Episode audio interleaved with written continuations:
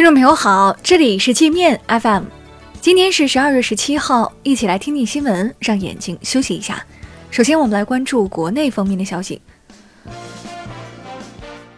农业农村部将严打炒猪团，严重者将被追究刑事责任。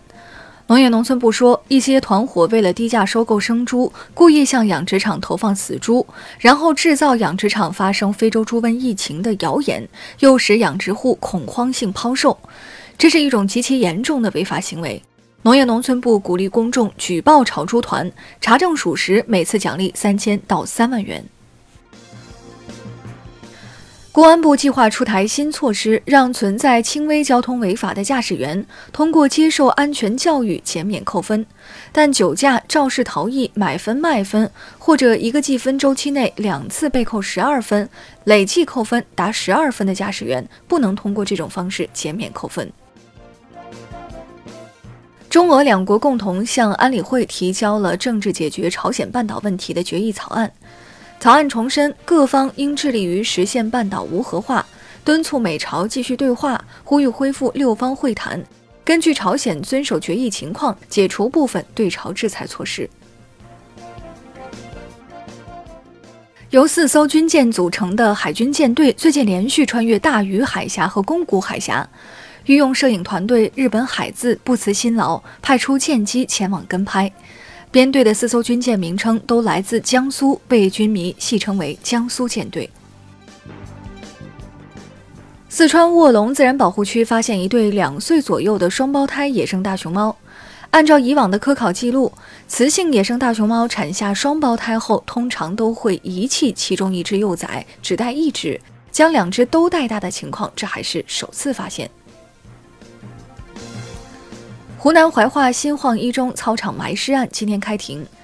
行凶者杜少平被指控涉嫌故意杀人、故意伤害等六项罪名。该案已有十九名公职人员因涉嫌违纪违法被查处。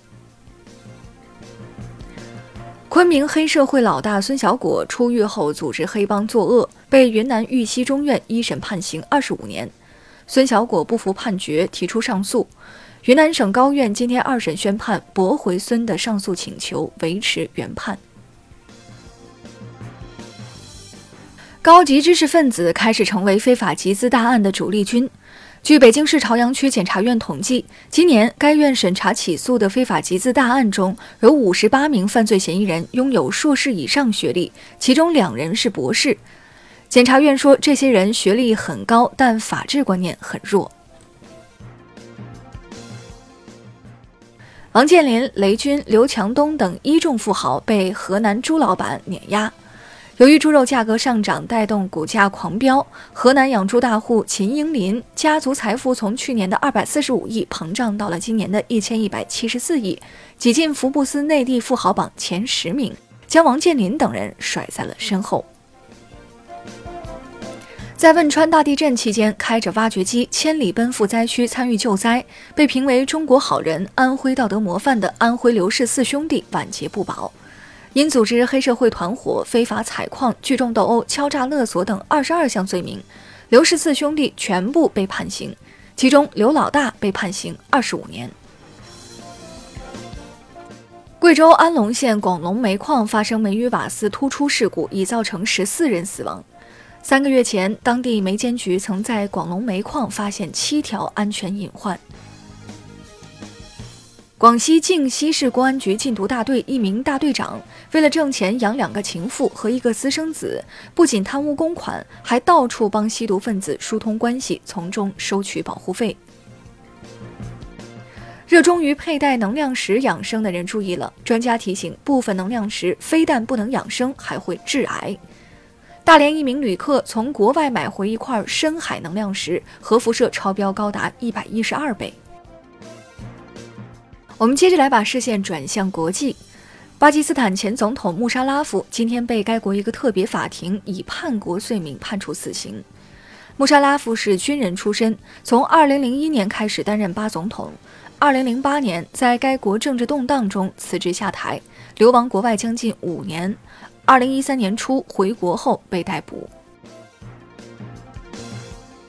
美国众议院通过一项法案，禁止美国政府采购华为设备。